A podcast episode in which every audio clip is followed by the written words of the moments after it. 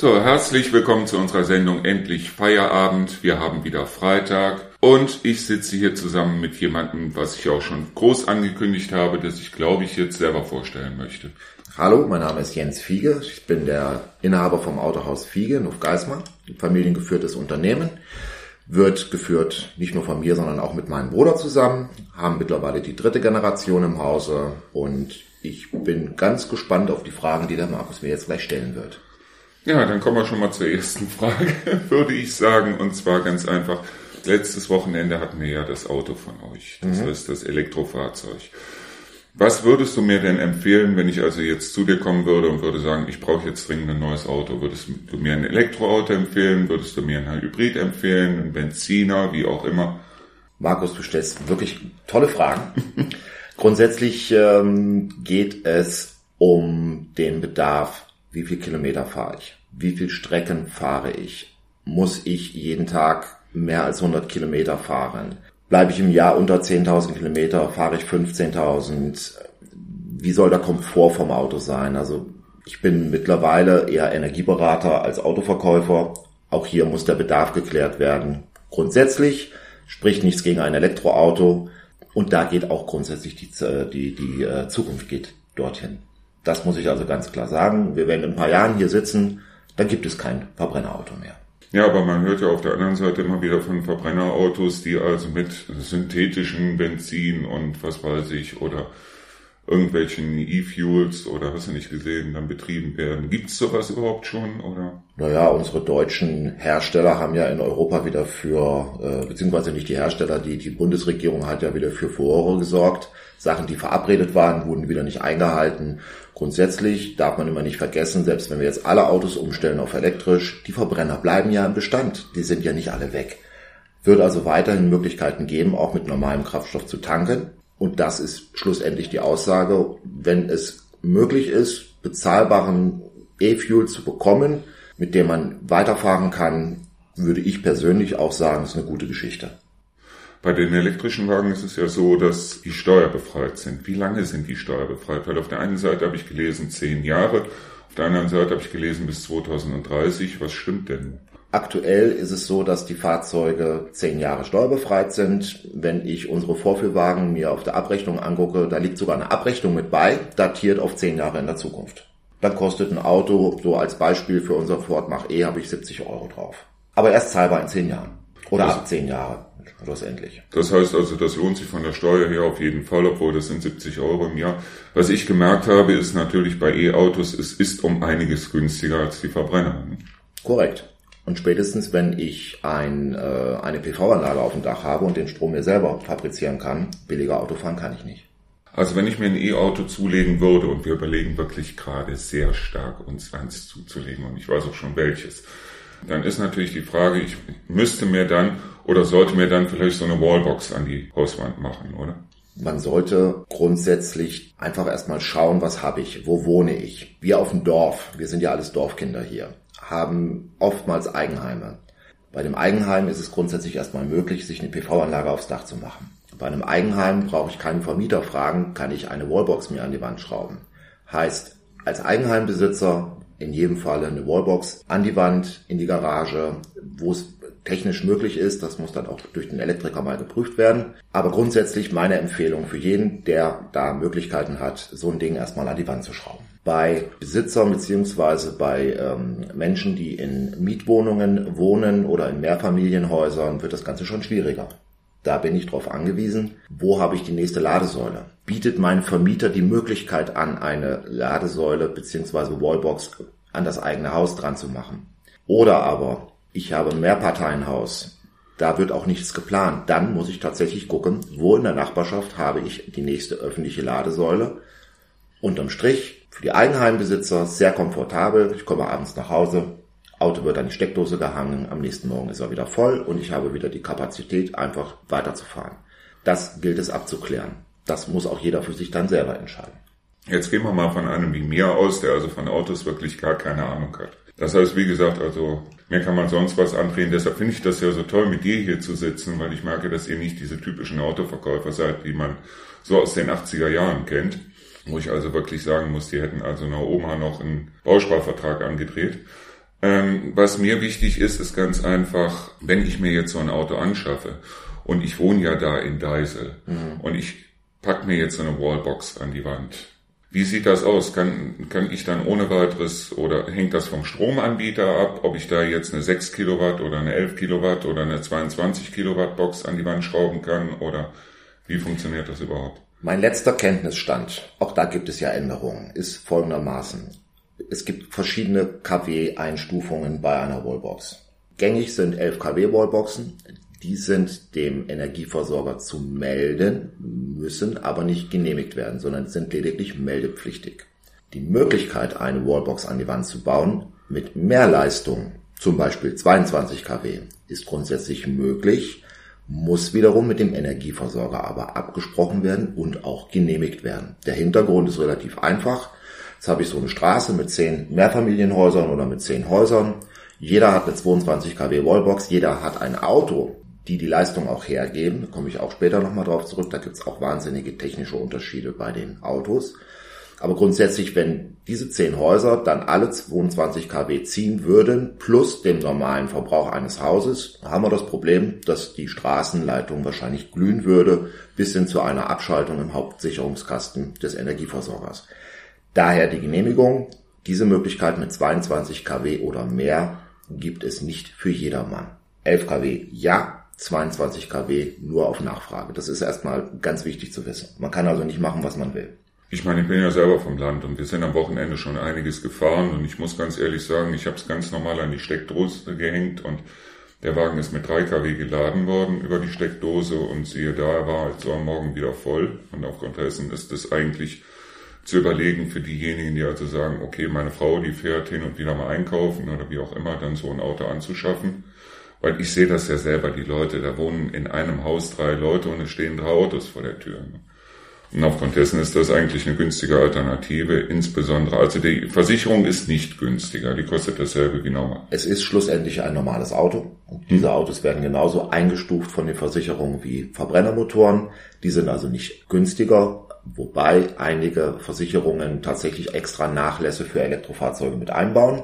Ob dann Kostenersparnis bei rumkommt, das kann ich gar nicht genau sagen, weil jedes Auto hat eigene Casco-Klassen und das sollte man dann bei seinem Versicherungsmenschen ausrechnen lassen, um einfach zu sagen, okay, das Auto kostet mich das und das. Er kostet nicht mehr, aber er wird wahrscheinlich auch nicht weniger kosten.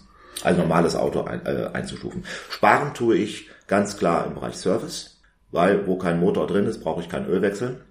Ich spare bei den Kraftstoffkosten, besonders dann, wenn ich den Strom selber produziere, denn die PV-Anlage wirft es ja ab. Und ich spare natürlich bei den Kfz-Steuern, die selbst wenn sie denn irgendwann fällig werden, immer noch niedriger sein werden als bei einem normalen Verbrenner.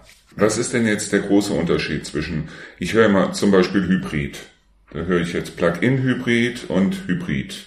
Du möchtest jetzt das komplette Repertoire äh, durchspielen. Das können wir auch gerne machen. Ich hoffe, deine Sendezeit reicht. Es wir gibt, haben zwei Stunden, das ist alles gar kein Es gibt in der Elektrifizierung tatsächlich verschiedenste Varianten. Hm?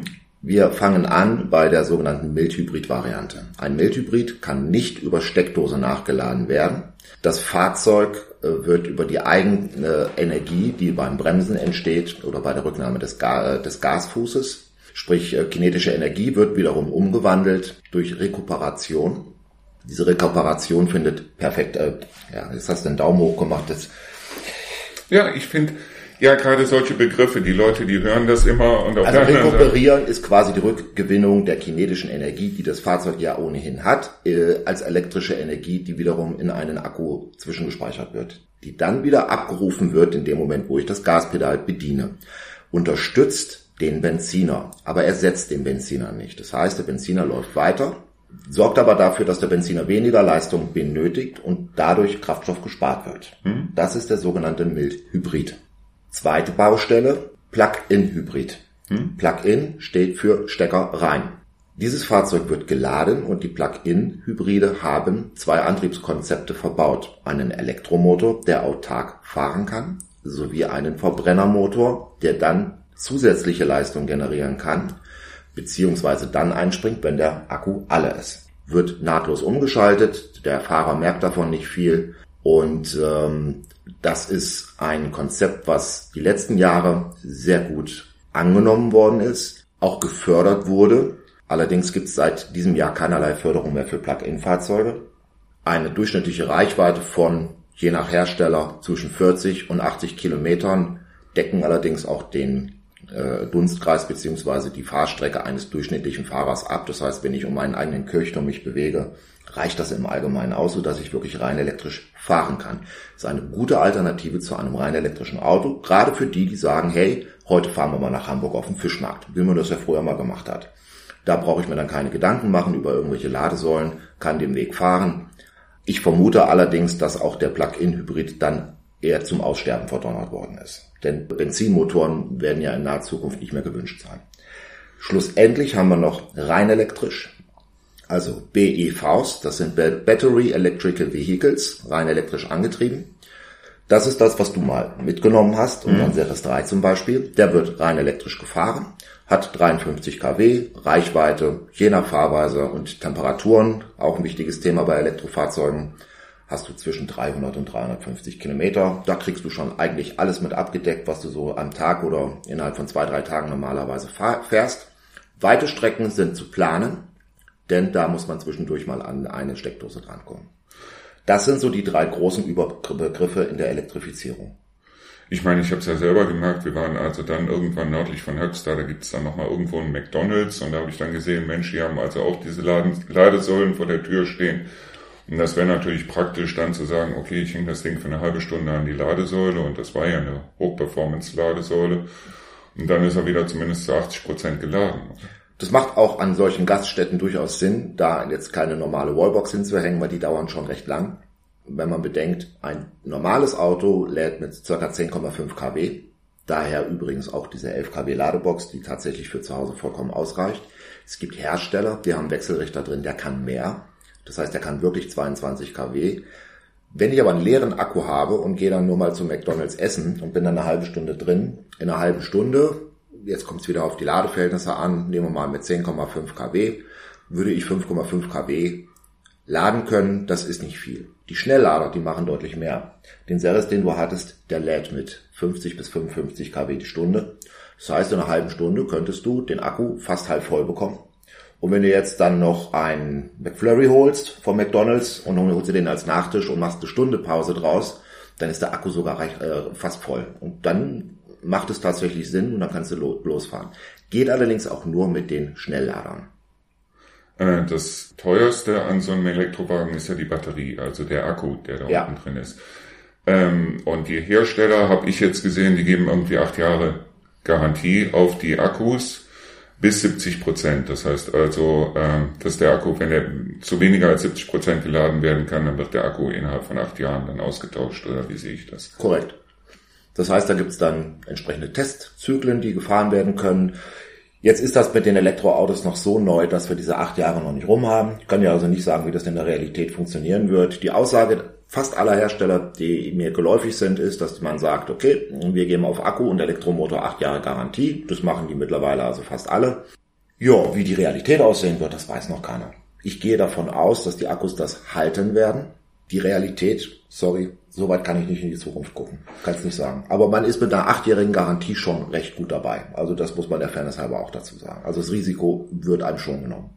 Ich meine, man weiß ja bei acht Jahren noch nicht, gibt es dann eventuell neue Akkutechnologien und was weiß ich wo man dann eventuell vielleicht auch sagen kann, okay, unter den Wagen kommt ein neuer Akku oder lohnt sich das nicht? Also ich sagte mal, was mein Traum wäre, aber ob das kommen wird, weiß ich nicht. Mein Traum wäre, als ein Mensch, der sagt, okay, wir wollen ja auch alle auf die Umwelt achten und so ein Auto hat ja mit Sicherheit eine längere Lebensdauer als acht Jahre wäre es in meinen Augen total schön, wenn dann Hersteller kommen würden und sagen würden, okay, wir bieten dir jetzt 52 kW Akku an, das ist der Stand heute, bei deinem Auto. Es gibt ja auch andere Autos, andere Kapazitätsgrenzen und so weiter und so fort. Aber nehmen wir, nehmen wir, jetzt mal, nehmen wir jetzt mal das eine Auto, dass wir dann auch Äpfel mit Äpfel mal vergleichen können.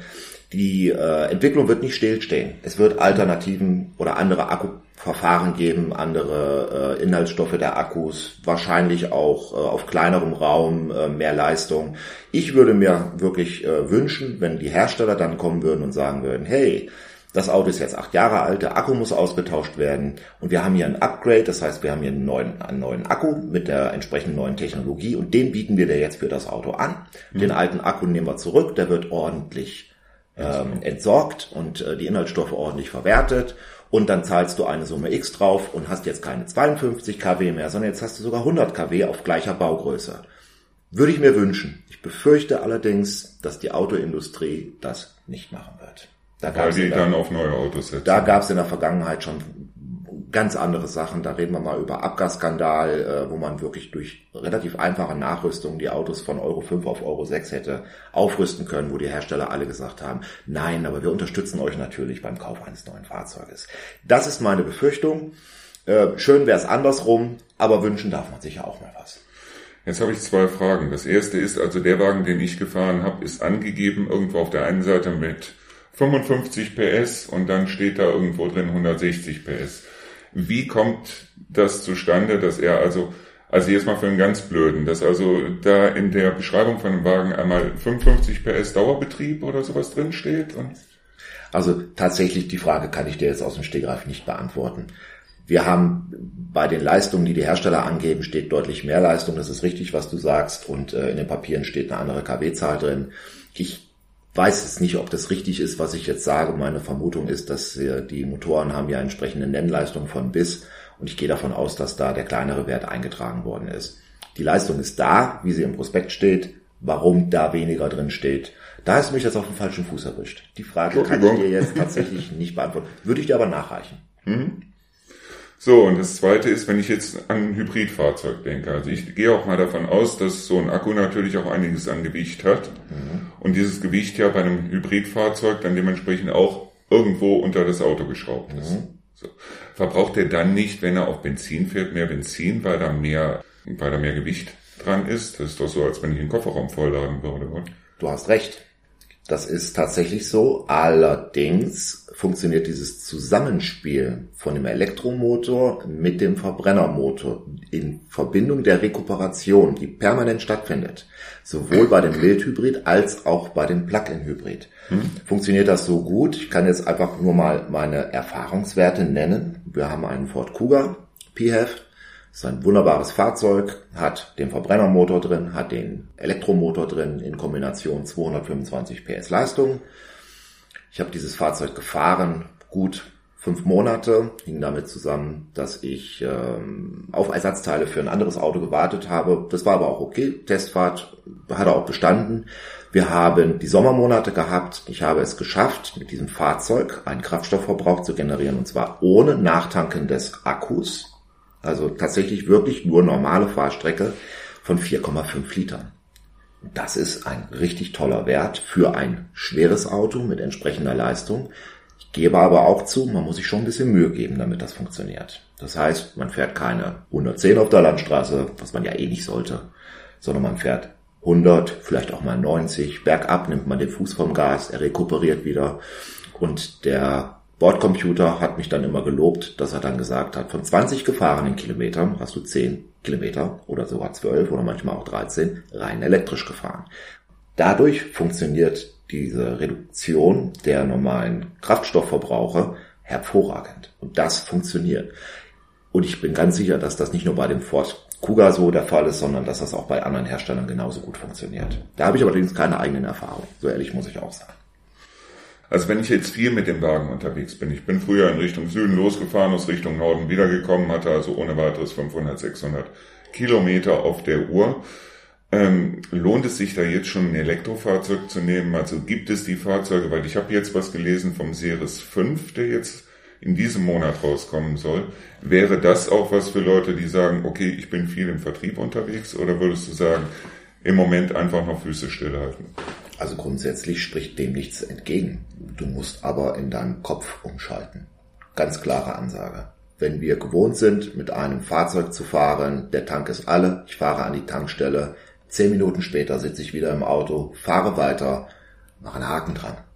Du musst einfach die innere Einstellung ändern. Auch für jemanden, der im Vertrieb sitzt, muss mindestens eine Stunde Pause gerechnet werden, um den Akku wieder zu füllen. Und schnell fahren, ist auch Geschichte. In dem Moment, wo du mit dem Elektroauto schnell fährst, gibt es keine Rekuperation mehr. Heißt, die Rückgewinnung ist nicht mehr da. Die angegebene Reichweite, wir haben Autos mit 600 Kilometer Reichweite. Fährst du den auf der Autobahn mit 120, 130, hast du keine, hast du keine 400 Kilometer Reichweite. weil Rekuperation nicht da ist. Lieben tun Elektroautos Stadt- und Landstraßen.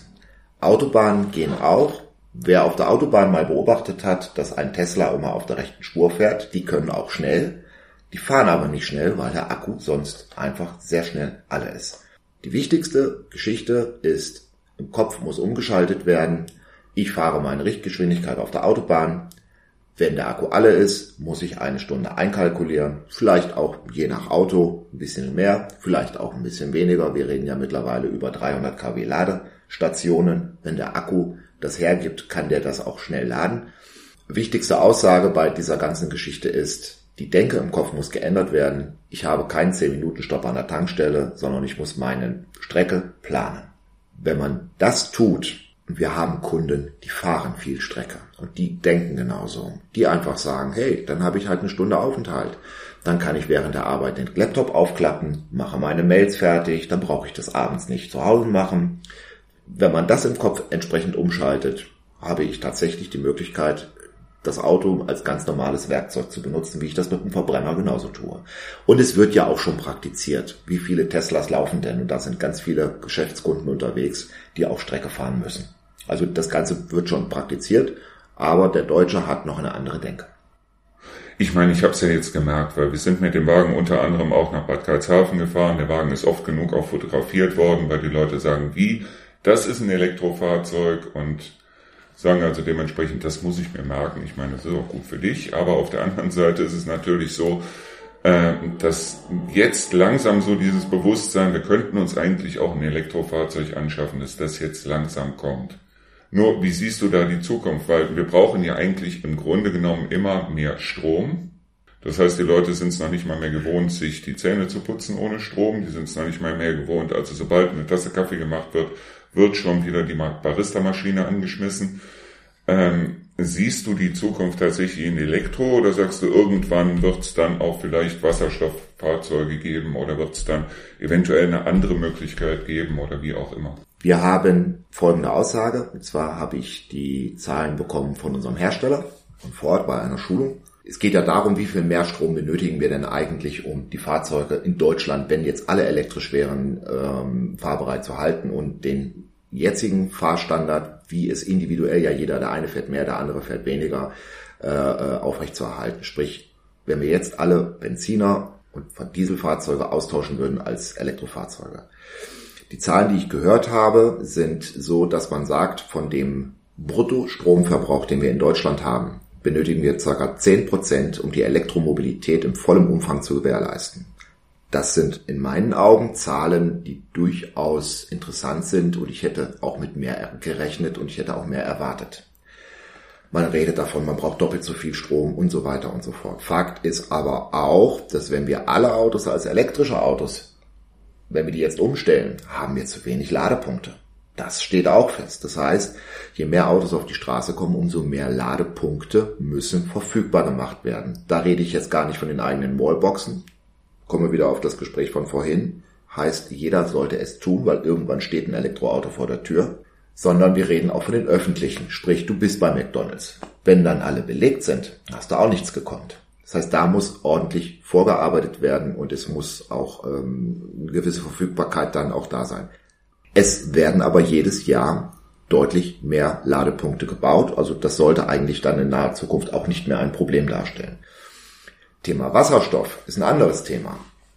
Wenn wir uns die Energiebilanz anschauen, was pro kW kommt denn unterm Strich von der Produktion bis hin auf den Reifen, sprich das Auto rollt, ich fahre damit, was kommt am Reifen effektiv an. Von einem produzierten KW kommen circa 90 Prozent am Reifen an. Effektiver geht es nicht. Das ist auch der Grund, warum die Elektrifizierung so weit äh, äh, vorangetrieben wird. Der Strom und der, das Akkuauto haben einen Energieeffizienzwert, der ist nicht erreichbar, weder durch Wasserstoff bei Wasserstoff reden wir von circa 70 Prozent, also Faktor 0,7.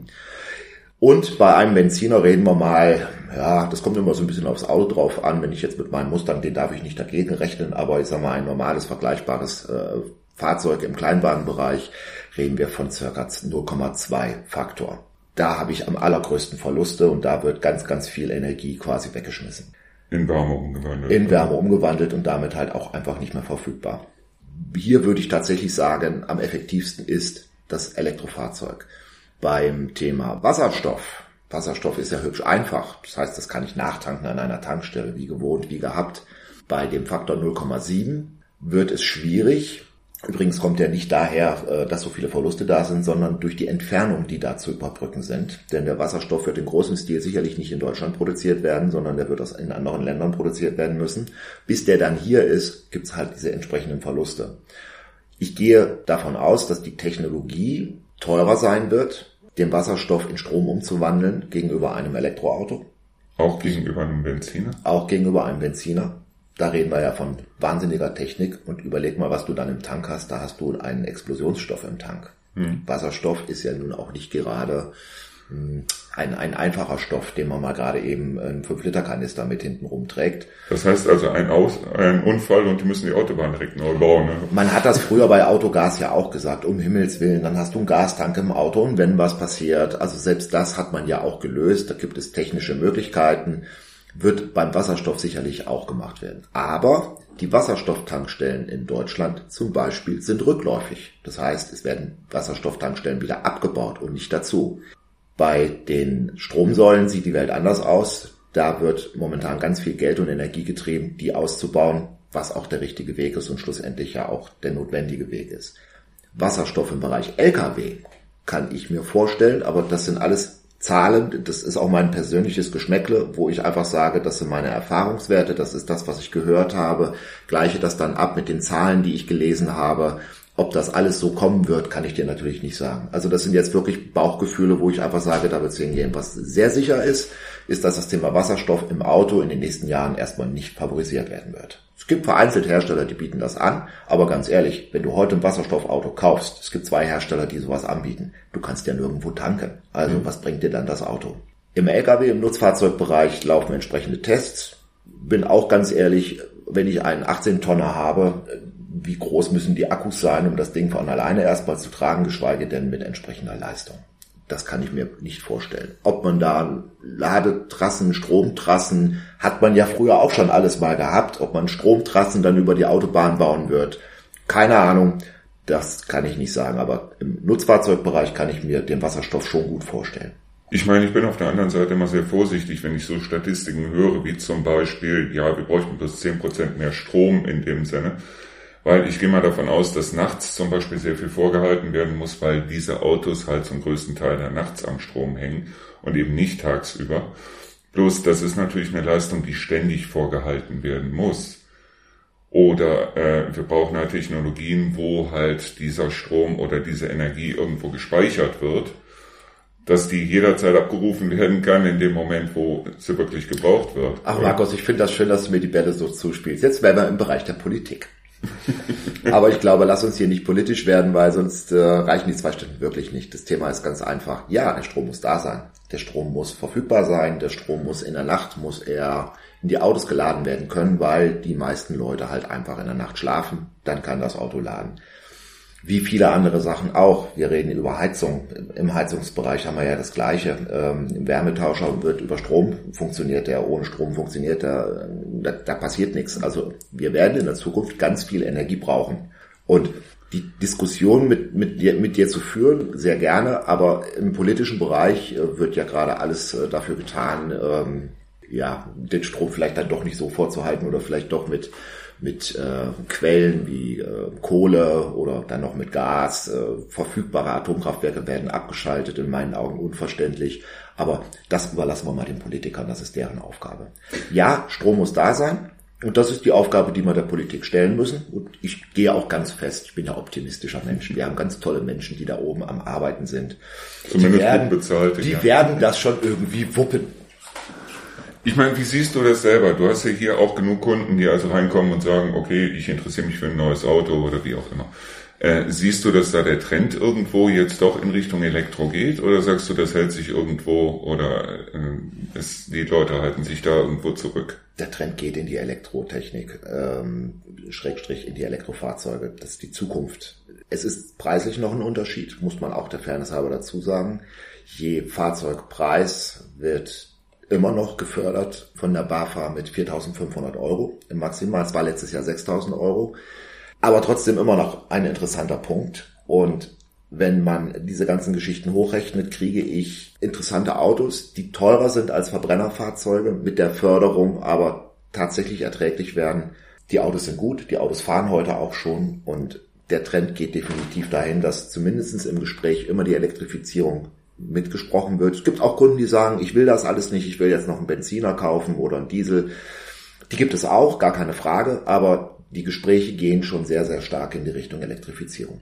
Ich meine, wenn ich an einen Freund von mir denke, der damals seine Mantas immer aufgerüstet hat, dann muss ich ganz ehrlich sagen, mit dem würde ich mit so einem Fahrzeug wahrscheinlich keinen Gefallen tun, weil er fand das halt gut, so am, an der Ampel mal den Motor aufrollen zu lassen und so weiter. Ähm, kann man mit einem Elektrofahrzeug irgendwo nicht machen. Ich habe bloß jetzt gelesen, dass ab 2019 in diesen Elektrofahrzeugen auch so ein Soundmodul verarbeitet sein ja. muss. Hatte der, den ich gefahren ja. habe, auch? Der hatte ein Soundmodul. Weil ich habe den Wagen eingeschaltet, ich habe nichts gehört. Ich habe wirklich gar nichts gehört. Das hörst du beim Rückwärtsfahren und bei Fahrten unter 20 km/h, aber wenn, nur wenn das Auto sich bewegt. Das heißt, wenn die Tür zu ist, kriegst du es gar nicht mit. Das ist auch ein ganz leises Geräusch. Das ist einfach nur ein, ein Umweltgeräusch, dass du quasi mitbekommst, da kommt irgendwas. Finde ich auch ganz wichtig, wenn man nämlich irgendwo unterwegs ist und man läuft zu Fuß oder mit dem Fahrrad und es kommt nur irgendwas vorbeigehuscht und du kriegst es nicht mit Deswegen ist das mit diesem Soundgenerator schon eine ganz gute Geschichte, damit du irgendein Geräusch hast, wo du mitbekommst, aha, da nähert sich jetzt irgendwas. Ich meine, das waren diese zwei Umstellungen und ich bin dir auch ganz dankbar, dass wir da vorher erstmal so eine Probefahrt gemacht haben, dass du mir den Elektrowagen auch mal erklärt hast und so weiter. Die erste Umstellung war halt, ich mache den Wagen an und ich höre nix. Ja. Ich höre gar nichts. Das heißt also, das war wirklich so, habe ich auch nachher bei Rio, die hat sich dann auch in den Wagen reingesetzt. Ich sag, drück den Knopf, drück erst die Bremse, dann drückst du den Knopf, wie der Wagen ist an. Ja, sag ich, der Wagen ist jetzt an, du könntest jetzt losfahren. Das zweite ist halt äh, diese Umstellung, weil ich bin es gewohnt, mit, äh, mit einer Gangschaltung zu fahren und der Wagen, der hat halt Automatik. Aber die Elektrofahrzeuge haben alle Automatik. Ja, Elektroautos basieren immer auf einem automatisierten Getriebe. Das hängt einfach damit zusammen, dass die, äh, die elektronisch äh, das entsprechend regeln. Das sind also ganz klassische Automatikgetriebe. Manche Autos haben gar kein Getriebe mehr, da wird das alles über den Elektromotor gesteuert. Aber du wirst keinen Schaltwagen mit einem Elektromotor finden. Es sei denn, er ist vielleicht selbst gebaut. Auch sowas gibt es.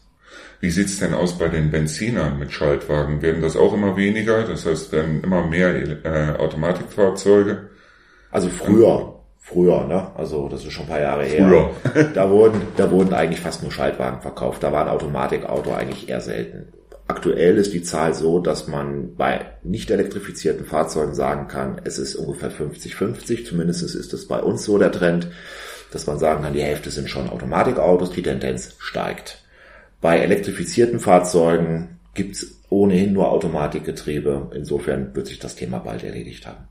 Ihr habt da hinten so einen wunderschönen Mustang stehen. Ja. Weil ihr seid ja auch Ford-Händler. Oder vor allen Dingen neben den anderen Fahrzeugen, die ihr sonst ja. noch habt. Aber Ford ist eigentlich die Hauptsache bei euch, oder? Wir haben verschiedene Standbeine. Also wir haben natürlich unsere Marke Ford mit entsprechendem Service. Wir haben aber auch noch eine Tuning-Schiene, wo wir uns natürlich sehr beherzt um unsere Mustang-Fahrer kümmern wir ganz, ganz viele Möglichkeiten anbieten und ganz klare Ansage, der Mustang-Fahrer, der äh, lacht mich aus, wenn ich über Elektroautos rede. das braucht er nicht, das will er nicht. Aber ähm, das ist bei uns mittlerweile ein Standbein, was äh, sehr wichtig geworden ist. Wir haben zusätzlich zu dieser Thematik noch chinesisch, einen chinesischen Hersteller bzw. Importeur mit reingeholt, wo wir verschiedene Marken mit anbieten.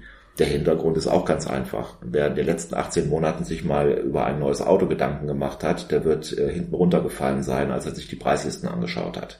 Wahnsinnig teuer geworden, die Autos. Wir reden mal eben vom Schnitt, ich würde fast sagen, je Modell, aber so im Schnitt um die 20 Prozent, was ein Auto teurer geworden ist.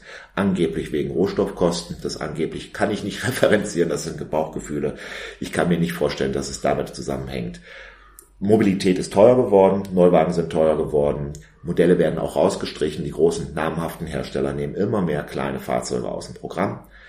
Wir für unsere Kunden haben festgestellt, ups, was verkaufen wir denen denn dann? Und zwar den Leuten, die nicht ein gutes Einkommen haben und die ganz normalen Haushalt haben, die vielleicht vier Personen sind und äh, drei Personen sind zu Hause, wo nur einer von denen äh, der, der Ernährer ist dann wird's ganz schön eng. Und dann haben wir halt gesagt, dass wir chinesische Fahrzeuge mit reinholen, die deutlich preiswerter sind als die vergleichbaren Fahrzeuge namhafter Hersteller wie Ford, VW, Opel und wie sie alle heißen mögen. Und das funktioniert auch ganz gut. Wird auch gut angenommen. Und das ist der Grund, das sind unsere drei großen Standsäulen. Vergessen möchte ich auch nicht, wir sind als erste Marke angefangen mit Suzuki. Suzuki haben wir seit 1985 keinen Verkaufsvertrag mehr, allerdings noch einen Werkstattvertrag, so dass wir diese eins, zwei, drei, vier großen Säulen mittlerweile abbilden können. Was kannst du den Leuten sagen, die jetzt garantiert vom Radio sitzen oder den Podcast hören und die also dann sagen, also chinesische Autos, Billighersteller, der Service stimmt nicht und so weiter und so fort. Man hat ja, sehr viele Leute haben ja da diesen, diesen, diese Schublade im Kopf, wo sie also sagen, also Chinese kommt bei mir nicht vor die Tür. Auch hier kann man wieder politisch drüber nachdenken oder man ist auch ehrlich zu sich selber und guckt sich sein eigenes Auto mal an. Und ich behaupte jetzt mal ganz frech, 50 Prozent der Teile, die da drin stecken, kommen ohnehin schon aus Fernost. Wenn man einen äh, asiatischen, ein, ein asiatisches Fahrzeug hat, zum Beispiel aus Japan, Korea, werden es mehr Teile sein. Wir gehen einfach mal von folgender Situation aus. Ich entscheide mich als Händler für eine Marke, die ich meinen Kunden präsentieren möchte. Wir haben uns die Marke sehr genau angeschaut, auch den Importeur, mit dem wir zusammenarbeiten. Wir haben die Fahrzeuge getestet. Wir sind mittlerweile über ein Jahr dabei. Die Qualität dieser Fahrzeuge, die ist richtig gut. Viele Bauteile von den Teilen findet man heute auch in Fahrzeugen wie VW, wie Ford, wie Suzuki, wie Nissan und wie die Marken alle heißen mögen. Qualitativ sind die Chinesen nicht mehr schlechter als andere Hersteller.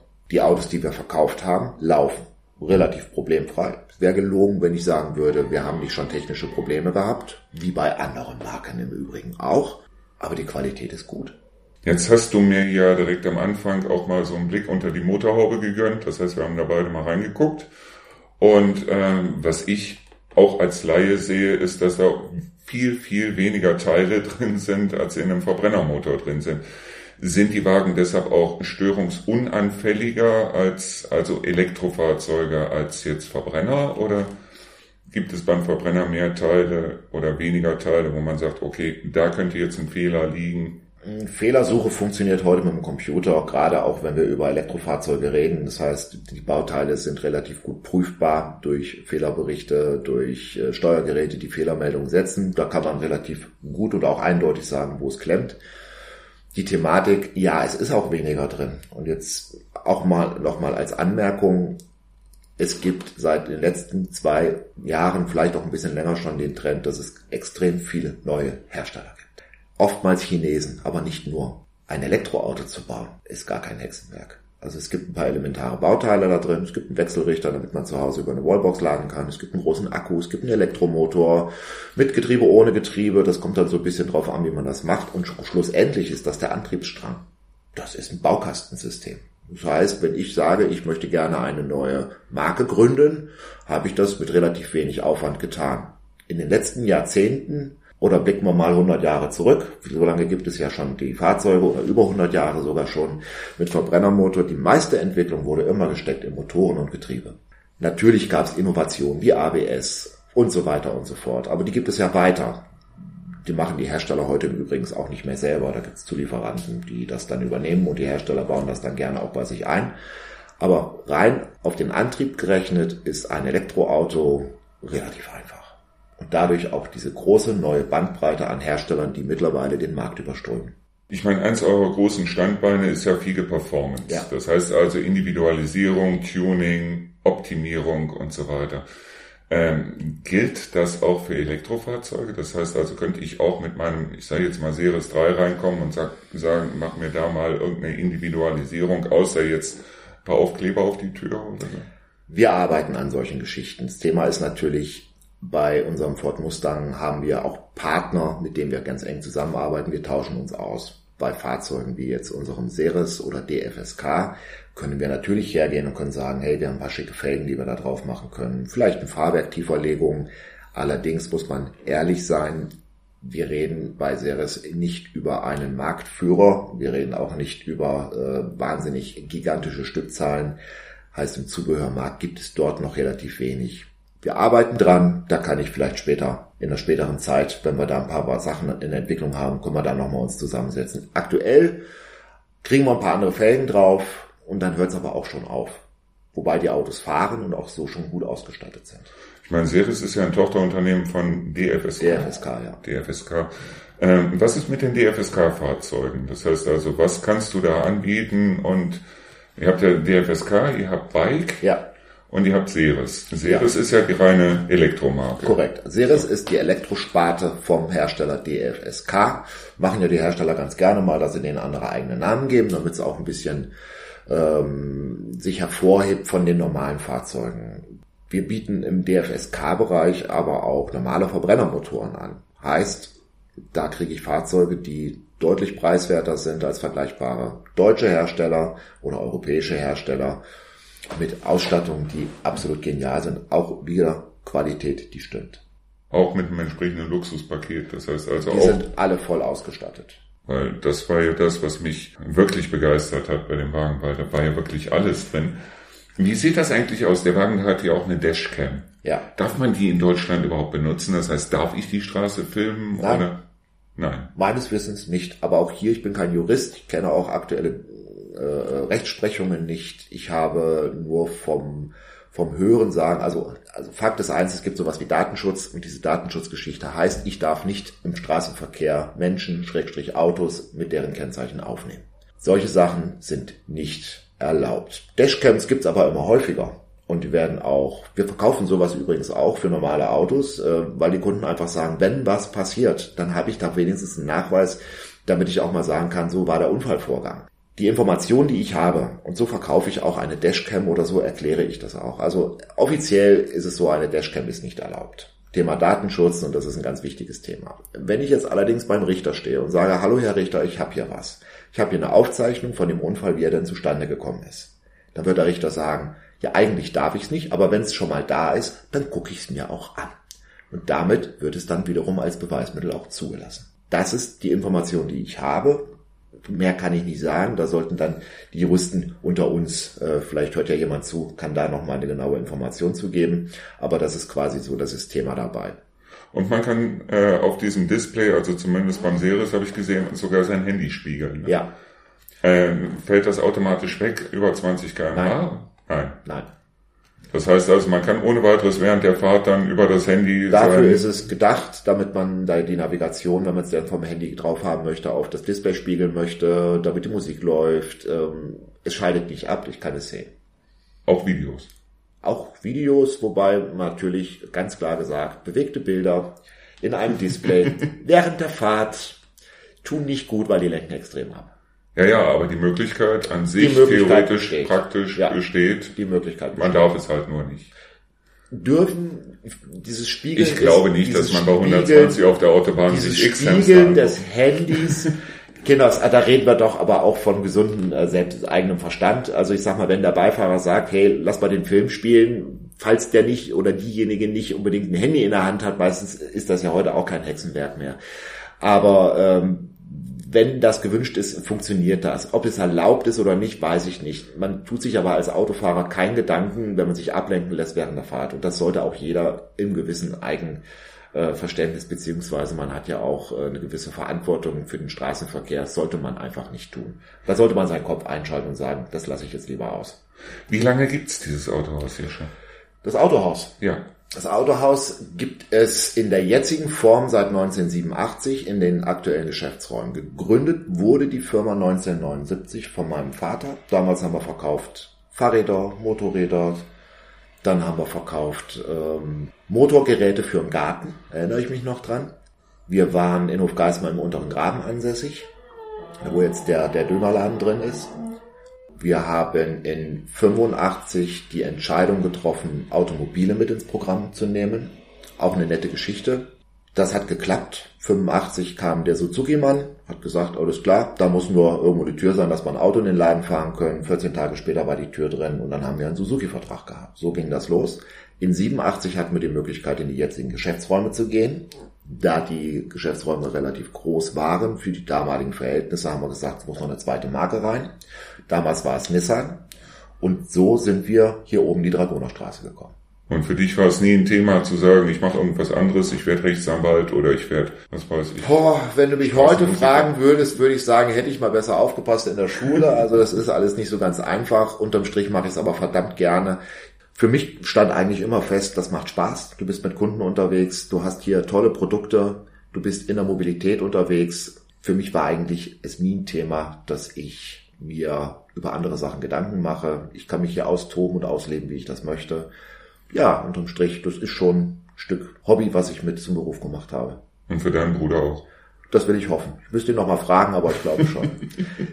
Und wir reden nicht darüber, wie oft wir hier sitzen und Probleme zu bearbeiten haben. Und äh, es kommen wieder Briefe rein von irgendwelchen Ämtern, die irgendwelche Unterlagen wollen. Also ich sag mal, die Bürokratie in diesem Lande, die ist schon Wahnsinn. Und ich kann auch jeden verstehen, der sagt, das ist ein Grund für mich, mich nicht selbstständig zu machen. Das ist schon sehr anstrengend. Du brauchst mir nichts zu erzählen, weil ich bin selber selbstständig mit dem Radio und deshalb, also. Ja. Das ist schon eine ganze Menge doof. Aber hör mal auf zu jammern. Ich mache das, was ich mache, extrem gerne. Ich glaube, die Kunden kriegen das auch mit. Und allein deswegen kommen die meisten auch gerne wieder.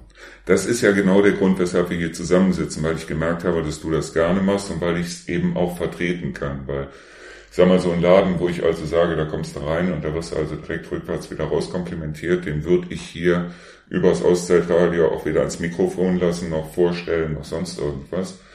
Und deshalb, das finde ich schon ganz gut. Ihr baut gerade ein Auto, oder? Wir haben durch unsere Tuning-Schiene ein Produkt. Der Hersteller ist Stida. Stida ist bekannt im amerikanischen Markt, ist der drittgrößte Hersteller für Tuning-Parts im Mustang-Bereich, der auch vom Hersteller mit supported wird. Also Ford und Stila arbeiten sehr eng in Amerika zusammen. Wir bauen für Stila Europe gerade den aller, allerersten gelabelten Stila mit Lizenz. Heißt, wir verkaufen demnächst ein Fahrzeug. Das Grundfahrzeug ist ein Ford Mustang. Wir bauen eher unterhalb des Blechkleides Teile ein und machen aus einem sehr sportlichen Fahrzeug ab Serie ein Sportwagen. Das heißt, ein echtes Track-Tool. Der Unterschied vorher-nachher, der ist immens. Und das Interessanteste an der ganzen Geschichte ist, dass das Fahrzeug nicht mehr als Ford Mustang zugelassen wird, sondern als Stida. Das Fahrzeug hat eine eigene Typisierung. Das aktuelle Modell, was wir bauen, heißt Stida Q767 und als solcher wird er zugelassen und es steht in den Papieren. Spannend ist, es sind limitierte Fahrzeuge. Es wird maximal 150 Fahrzeuge geben. Und die werden interessant werden für Menschen, die sagen, hey, so ein Ding stelle ich mir in die Garage. Das ist ein Sammlerobjekt. Weil davon wird es ganz wenig geben. Die Autos an sich unterscheiden sich optisch recht wenig. Die Technik, die wir machen, ist aber sehr, sehr deutlich spürbar im Bereich des Fahrverhaltens. Und jeder, der das Ding gefahren hat, kriegt, auch, kriegt wirklich äh, äh große Augen und äh, viel Freude ins Gesicht. Und wie schnell fährt so ein? Du, die Autos sind offiziell abgeriegelt bei 260. Bei unserem gibt's keine Limitierung der Geschwindigkeit, das heißt, das fällt raus. In den Papieren steht 280 und die macht er dann auch. Ich meine, der Wagen, den ich jetzt gefahren habe, der war auch abgeriegelt bei 155. Ja. Oh, wir springen hier aber wirklich von links nach rechts. Ja, ja, warum denn, warum denn auch nicht? Man muss es ja ein bisschen, man muss es ja ein bisschen interessant halten. Äh, ich habe ihn allerdings gekriegt auf knapp 180. Ne? Heißt das, die Abriegelung funktioniert nicht oder heißt das, äh, ich hatte Rückenwind? Ich muss mich einfach mal schlau lesen. Es gibt die Möglichkeit, über den Tester, den wir haben, diese Limitierung abzuschalten. Äh, vielleicht ist sie abgeschaltet worden, mal durch irgendeine Programmierung, die wir gemacht haben. Das wäre denkbar. Ansonsten regelt er wirklich ab und dann nimmt er kein Gas mehr an und dann bleibt er dabei. Wobei bergab mit Rückenwind wird er trotzdem schneller werden. Das ist klar. Wobei 180 schon eine Hausnummer ist. Hm, es war eine Hausnummer, ja. Und ja. ich bin froh, dass meine Frau gefahren ist und nicht ich, weil ich möchte ganz ehrlich, ja, für mich muss ein Auto einfach nur fahren. Das heißt also, ja. es muss mich von A nach B bringen und es dauert lange, bis dass ich von dem Wagen begeistert bin und von dem bin ich wirklich begeistert. Jetzt gibt's natürlich auch ganz neue Modelle, nicht nur den Series 5, den es jetzt ab diesem Monat Korrekt, gibt. Ja. Äh, es gibt auch neue Modelle von Ford und von ja, ich nehme mal an, dass DFSK und Bike auch neue Modelle rausgebracht haben, oder? Es wird immer wieder neue Modelle geben und bei Ford wurde jetzt ganz aktuell der Zukunftsträger von Ford vorgestellt, nämlich der neue Ford Explorer. So heißt das neue Auto. Es wird ein SUV sein, der tatsächlich auch für den Outdoor-Bereich gedacht ist. Ford arbeitet ja sehr eng mit VW zusammen. Das heißt, die Bauplattform der Elektrifizierung ist also komplett das Programm von VW. Das ist auch okay, weil ich sag mal, die haben es einmal entwickelt. Das müssen ja nicht zwei Leute, müssen ja nicht das Gleiche tun. Man kann ja da gerne drauf zurückgreifen. das haben sie auch getan. Das Auto sieht sehr, sehr gut aus. Viel mehr Informationen habe ich nicht, aber da kann jeder sich gerne mal bei Ford auf die Homepage draufschalten und sich den neuen Ford Explorer anschauen. Weiß auch noch nicht, was er kosten wird. Wir werden es erleben. Aber dieses Fahrzeug wird das neue Volumenfahrzeug von Ford werden. Und was ich jetzt gesehen habe, gefällt mir persönlich sehr, sehr gut. Wir hatten eben schon mal über die Chinesen gesprochen. Wie sieht's aus mit der Ersatzteilbeschaffung? Das heißt also, wenn an dem Wagen mal irgendwas dran sein sollte, oder ich habe einen Unfall und was weiß ich, der Scheinwerfer ist kaputt oder sonst irgendwas, ist es schwierig, Ersatzteile zu kriegen und wie es, sieht es aus mit den anderen Herstellern? Das heißt, ihr habt ja eben auch vor. Ich habe ja vorhin schon gesagt, bevor wir uns mit einem Importeur oder einem Fabrikat einlassen, versuchen wir möglichst viel zu recherchieren. Wir haben auch im Vorfeld geklärt, wie sieht's mit Teileversorgung aus, weil das ist ein Thema, was ganz wichtig ist. Wenn das Auto bei uns steht, kann es nicht genutzt werden. Ersatzmobilität kostet auch Geld. Um das zu vermeiden, muss man in irgendeiner Art und Weise auch Teile beziehen können. Es wird immer und egal welcher Hersteller das ist, gerade zur jetzigen aktuellen Zeit, es wird immer Engpässe in irgendwelchen Teilen geben.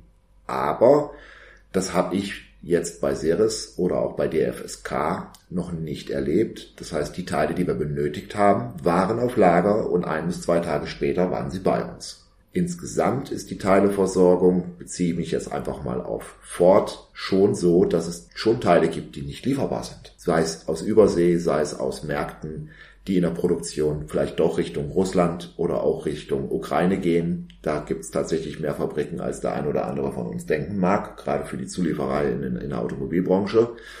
Im Großen und Ganzen bleibt ein Auto aber deswegen nicht stehen.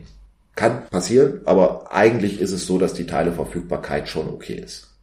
Ihr habt ja von allem Autos hier, das heißt, ihr habt Benziner natürlich hier stehen, ihr habt äh, Hybrid, ihr habt Plug-in-Hybrid und ihr habt auch äh, Elektrofahrzeuge hier stehen. Ja. Das heißt also im Grunde genommen, jeder, der hier hinkommt, der kann eigentlich im Grunde genommen auch gut versorgt werden. Was schwierig geworden ist, ist, das haben wir aus der Liste noch rausgelassen, äh, Diesel. Diesel ist am Aussterben bei fast allen Herstellern. Bei Ford zum Beispiel gibt es so gut wie gar keine Diesel mehr, nur noch im Nutzfahrzeugbereich. Bei den Asiaten gibt es ohnehin keine Diesel, weil die kennen das gar nicht. Also im asiatischen Bereich fährst du nur Benziner. Alles andere wurde für Europa entwickelt. Und Deswegen ist das Thema Diesel eigentlich relativ schnell erklärt. Bei Ford im Pkw-Segment gibt's nichts mehr mit Diesel, beziehungsweise in ganz kleinen Mengen und auch nicht unbedingt das, was man sich vielleicht vorstellen mag, was so Leistung und sowas anbelangt. Und bei den Asiaten gibt's ohnehin keine Diesel. Deswegen, wir reden über eigentlich Benziner oder Hybrid oder über die vollelektrischen Fahrzeuge. Gibt's eigentlich im Elektro- oder im Hybridbereich auch schon Gebrauchtfahrzeuge? Ja, hier und da kommt da mal was rein. Aber die sind auch relativ schnell wieder weg. Wir haben einen gebrauchten Mazda voll elektrisch gehabt. Der hat auch nicht lange gestanden. Das Auto hat sehr schnell einen Abnehmer bekommen. Aber ansonsten schon eher wenig. So ehrlich muss man auch sagen. Weil die Elektrifizierung hat ja erst richtig stark angefangen vor zwei Jahren, vor drei Jahren ungefähr. Nissan war ja schon viele Jahre vorher aktiv im elektrischen Bereich. Nun bin ich aber kein Nissan-Händler in Anführungszeichen mehr, das war wir ja früher auch, so dass ich keine Kundschaft habe, wo ich solche Autos auch nach drei oder vier Jahren wieder zurückbekäme. Das wird sich aber in den nächsten ein bis zwei Jahren, denke ich, sehr stark auch verändern. Dann wird es auch wieder elektrische Fahrzeuge oder nicht wieder, sondern dann wird es auch verstärkt elektrische oder auch Plug-in-Hybride zu kaufen geben. Auch gebraucht. Auch gebraucht. Da bin ich sehr sicher, ja. Thema Internet ist ein wahnsinniges Thema. Auch da brauchen wir nicht drüber reden. Internet ist als Informationsquelle unersetzbar geworden. Schätze ich selber. Ich benutze das Internet selber auch. Thema Kaufen. Hier muss man ehrlich sein. Meiner Meinung nach sollte man sich überlegen, wo kaufe ich das Fahrzeug? Ich brauche gerade für ein so hochtechnologisiertes äh, Gerät immer wieder Support. Es geht mal was kaputt. Ich brauche schnell ein Ersatzfahrzeug. Ich brauche Beratung bei der Finanzierung oder beim Leasing. Ich brauche einen Ansprechpartner, der auch in drei, vier, fünf, sechs, sieben Jahren noch da ist. Das ist ein Politikum, diese Thematik mit dem Internet. Es gibt Menschen, die schwören drauf, die kaufen billig, billig, billig. Ich kann euch nur eins sagen. Wir versuchen jeden Kunden, der hier durch die Tür kommt, ob er bei uns gekauft hat oder nicht, gut zu beraten, auch im Werkstattbereich gut zu bedienen. Der eigene Kunde wird immer mehr Priorität haben, wie derjenige, der mit dem Fremdauto kommt. Also wenn die Kapazitäten an dem Tag voll sind und ich habe zwei Leute, die hier liegen geblieben sind, dann wird mein eigener Kunde sicherlich der Erste sein, der bedient wird und der andere so schnell wie es geht. Ich finde es wichtig zu schauen, bevor man im Internet kauft, bei dem örtlichen Händler, ziehe mich jetzt nicht nur auf mich, sondern das beziehe ich jetzt auf die komplette Branche, zumindest mal einen Besuch zu wagen und zu sagen, pass mal auf, das und das möchte ich gerne machen, das und das Auto interessiert mich, mach mir mal ein Angebot und auch offen mit umzugehen, zu sagen, ich habe hier schon einen Internetpreis, kannst du das auch? Manchmal werden die Leute erstaunt sein, dass die Fahrzeuge nicht unbedingt teurer sind beim Händler. Ja, wichtig ist mir ganz ehrlich hier die Region zu unterstützen. Das heißt, die Leute, die hier sind und die es wirklich verdient haben. Es gibt hier auch einige, wo ich ganz ehrlich sagen muss, die unterstütze ich nicht. Aber es gibt hier eine ganze Menge Unternehmen, wie Eures zum Beispiel, das unterstütze ich auch sehr gerne, deshalb, weil ich merke, dass die Leute hier nicht über den Tisch gezogen werden. Nur mir ist halt auf der anderen Seite auch wichtig, dass wenn ein Kunde jetzt hier hinkommt aufgrund dessen, dass der Kunde auch gut beraten wird. Und das, da habe ich das Gefühl, das passiert hier. Das ist ein ganz wichtiges Thema. Die Region ist für mich persönlich das, wo ich drin lebe. Und ich möchte in einer Region leben, wo Menschen leben können mit dem, was sie tun. Ich überlege nicht lange, wenn ich kaufe, wenn ich Produkte kaufe, die ich benötige. Ich habe aktuell eine Sitzgarnitur gekauft. Das erste, was ein Freund von mir gesagt hat, hast du schon mal im Internet geguckt? Das ist für mich keine Option. Ich kaufe das regional. Der Mann, wo ich gekauft habe, ist sogar Kunde bei mir gewesen. Dann denke ich nicht drüber nach. Vernünftiger Preis hat er mir gemacht. Ich habe es auch nicht x-fach verglichen. Ich glaube, das Thema, was wir hier besprechen, ist das extrem wichtigste Thema, was momentan sowieso da ist. Internet, inwieweit unterstütze ich Händler, die ich gar nicht kenne, Konzerne, die ich gar nicht unterstützen möchte. Für mich persönlich ist ganz wichtig, wenn ein Kunde hier durch die Tür kommt, wir bauen ein persönliches Verhältnis auf. Wir haben nicht selten Kunden, die in der dritten, vierten, fünften Generation mittlerweile bei uns Kundschaft sind, wo die Kinder, die Enkelkinder, die Urenkel aktuell tatsächlich auch sagen, hey, wir brauchen noch ein Auto. Das ist nicht selten der Fall. Wir bauen eine langjährige persönliche Beziehung auf. Wir unterstützen im Bereich der Werkstatt. Wir unterstützen in persönlichen Problemen, zum Beispiel Sterbefälle. Wenn das Auto übrig ist, wie gehe ich damit um? Auch da muss man vielleicht mal Lösungswege erarbeiten. Und wenn man das alles zusammenfasst, wir haben kaum Kunden, die wirklich nur reinkommen, sagen, hallo, hier bin ich, äh, ich brauche nur schnell einen Ölwechsel und bin dann wieder weg, sondern wir bauen langjährige Beziehungen auf. Und das funktioniert sehr, sehr gut. Und ich glaube sagen zu können, dass der Händler vor Ort oder auch der Ladenbesitzer vor Ort nicht wirklich teurere Preise hat, wie das, was im Internet ist. Kommt sicherlich aufs Produkt drauf an oder auf genau diese Position. Gute Preise machen wir alle. Da müssen Menschen von leben können. Wenn beide vernünftigen Preis bekommen, glaube ich, spielt es keine Rolle, ob man im Monat fünf oder sechs Euro mehr bezahlt gegenüber irgendwelchen vielleicht sogar unseriösen Internetangeboten. Auch da habe ich Erfahrungswerte wo Kunden mir ganz klar sagen, guck dir mal den Preis an. Und da lagen da mal locker 2.000, 3.000 Euro zwischen. Dieses Auto gab es aber gar nicht. Es war also wirklich nur ein Showfahrzeug. Die Realität sah dann so aus, dass der Kunde dort angerufen hat und gesagt, ja, dieses Auto ist gerade eben verkauft worden. Wir haben aber noch was ähnliches da und das Auto war dann also auf unserem Preisniveau. Auch hier gilt Augen auf, aufpassen, was mache ich. Meine persönliche Meinung ist, demjenigen, den du persönlich gegenüber sitzen kannst, kannst du im Zweifelsfalle auch mal den Arsch treten. Und da, ich sag's mal ganz plump, da halte ich meinen Hintern auch hin, weil ähm, ich will keinen bescheißen und ich bescheiße auch nicht wissentlich irgendwelche Menschen mit irgendwelchen Aussagen. Wenn ich was nicht weiß, dann teile ich es mit. Dann kann man das sicherlich gemeinsam zusammen erarbeiten. Sachen, die ich weiß, teile ich mit und da stehe ich auch zu. Wenn es jetzt Leute gibt, die sagen, ich will aber auf jeden Fall so einen Wagen haben, mit dem ich Show fahren kann und so weiter, da ist ja der Ford Mustang genau das, wo man sagt. Dann kriegt er so ein Auto. Wie lange dauert es, bis dass man so ein Auto kriegt? Aktuell ist ja nichts einfach. Also kommt drauf an, wir haben Autos da und wenn das Auto gerade nicht passt, muss er bestellt werden. Bestellen kann dauern drei Monate, kann dauern zwölf Monate oder sogar noch länger. Da muss ich ehrlich sagen, schwierig. Dann greif auf das zurück, was da ist. Vielleicht passt die Farbe nicht hundertprozentig, aber das, was der Kunde haben möchte, kriegen wir hin. Ja, und ich für meinen Teil muss ganz ehrlich sagen, also ich hatte natürlich am Anfang auch diese Bedenken, nicht nur Bedenken Autohaus und Autohändler und was weiß ich, wo ich hier eines Besseren belehrt worden bin, sondern eben ganz klar dieses Bedenken von wegen Chinesenfahrzeug und so weiter. Aber da muss ich ehrlich sagen, die Leute sollen doch einfach hier hinkommen, oder?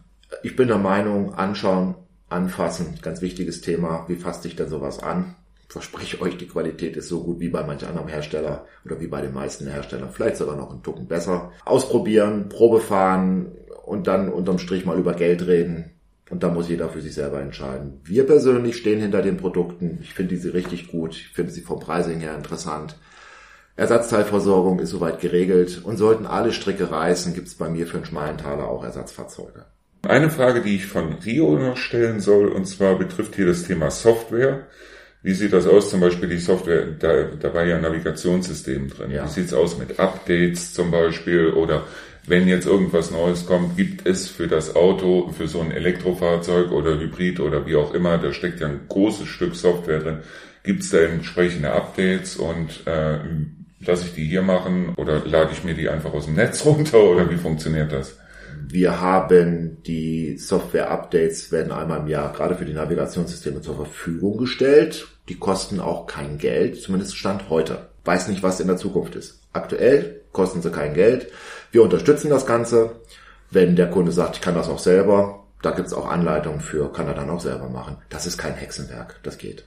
Ich meine, wenn ich an früher denke, wo es noch diese schönen Bücher gab, so nach dem Motto, jetzt mache ich es mir selbst, wo die ganzen Autotypen noch drin waren. Ach, ich dachte, du meintest die, die, die Autoatlanten, ja, die analogen Navigationssysteme. Ja, die analogen die Navigationssysteme, wo man also dann den Falkplan mit, mit äh, Patentfaltung hatte und Gott weiß was, da brauchen wir jetzt gar nicht drüber zu reden. Das Navigationssysteme ist das Beste, was man haben kann. Das stimmt. Nein, aber es gibt so, gab so früher so für die, für die gesamten Automarken diese Bücher. Jetzt mache ich es mir selber, wo also drin stand, Lichtmaschine kaputt, so und so baust du die aus oder wie auch immer. Das ist heute eigentlich gar nicht mehr, weil heute besteht so ein Auto eigentlich aus Kommen Software. wir mal wieder auf das Elektroauto zurück. Bei den Elektroautos braucht der Mechaniker eine spezielle Ausbildung, überhaupt an diesem Fahrzeug schrauben zu dürfen. Ich kann niemandem empfehlen, sich an einem heutigen modernen Auto versuchen, selbst zu verwirklichen. Es sei denn, ich habe die Fachkenntnis dafür. Gerade im Hochvoltbereich, wo wir ja bei den E-Autos angekommen sind, selbst meine Mitarbeiter, die jahrzehntelang Ahnung haben und schrauben können und ihre Ausbildung als äh, Kfz-Mechatroniker gemacht haben, müssen zusätzliche Schulung für eben diese Fahrzeuge haben. Da gibt es Sicherheitsgeschichten, die nicht unwesentlich sind. Es hilft ja nichts, wenn du an deinem Auto schraubst, kriegst eingewischt und bist tot, weil die Akkus, die haben schon echt Bums. Die machen dich tot. Meine Empfehlung, überlass das wirklich dem Profi. Dafür haben wir gut ausgebildete Leute und genau für diese Fälle machen wir alle Ausbildungen, die notwendig sind und haben auch alle Tester und alle Möglichkeiten. Tu dir den Gefallen, mach nicht selber an den Autos. Wenn es Kleinigkeiten sind, Navi-Update oder solche Geschichten, klar, das, das kriegst du hin, das ist auch kein Hexenwerk. Alles andere wird ganz schwierig, weil ohne Tester geht heute gar nichts mehr. Es hat einen Grund, warum Kabel in den Autos verbaut sind, die orange sind. Da läuft nämlich wirklich fetter Strom drin. Tu nicht die Finger davon lassen. Nur äh, auf der anderen Seite, wenn, wenn sowas ausgefallen ist, wie zum Beispiel, äh, ich sage jetzt mal bloß, bloß ein Scheinwerfer oder sonst irgendwas, sowas kann ich noch selber machen oder muss ich kannst du selber machen. Ja, es gibt ja Autos, wo du... Ja, lass, ich, ich wollte gerade was dazu sagen. Glühbirnen kann man natürlich selber wechseln, wenn man denn vernünftig drankommt. Und manch ein Ingenieur hat sich so ausgetobt an den Fahrzeugen, wo ich mich ganz ehrlich frage, wer hat das gebaut? Du musst dann teilweise Stoßstangen abbauen, um den Scheinwerfer ausbauen zu können, um dann schlussendlich die Birne austauschen zu können. Das ist der helle Wahnsinn. Also da reden wir nicht nur über Elektrofahrzeuge, da reden wir über alle Hersteller, über alle Marken und über alle Modelle, die du kaufen kannst oder auch kaufen konntest. Da gibt's die verrücktesten Varianten. Wenn der Scheinwerfer gut zugänglich ist und du kannst hinten das Loch öffnen, um die Birne auszutauschen, das kannst du natürlich selber machen. Das ist gar kein Problem. Empfehlen kann ich allerdings nach dem Wechsel, fahr in die Werkstatt und lass dir das Licht neu einstellen, damit das auch stimmt und auch passt. Und die meisten Händler, bei uns ist es so, machen das, wenn es einfach und schnell geht, mal eben zwischendurch. Für einen schmalen Taler, klar, geht Arbeitszeit bei drauf. Wir können uns heute leider auch nicht mehr leisten, alles umsonst anzubieten aber relativ unkompliziert. Das funktioniert. Ja, ich würde ganz gerne jeden ermutigen, der wirklich aktuell sich Gedanken macht, ein neues Auto anzuschaffen und wirklich nicht weiß, was mache ich denn jetzt? Welche Antriebsart ist denn für mich sinnvoll? Macht der Stromer Sinn? Macht der Benziner Sinn? Oder, oder, oder. Kommt vorbei. Ihr werdet von mir und von meinen Mitarbeitern sehr gerne vernünftig, ordentlich aufgeklärt. Jeder muss für sich selber entscheiden, was ist sinnvoll.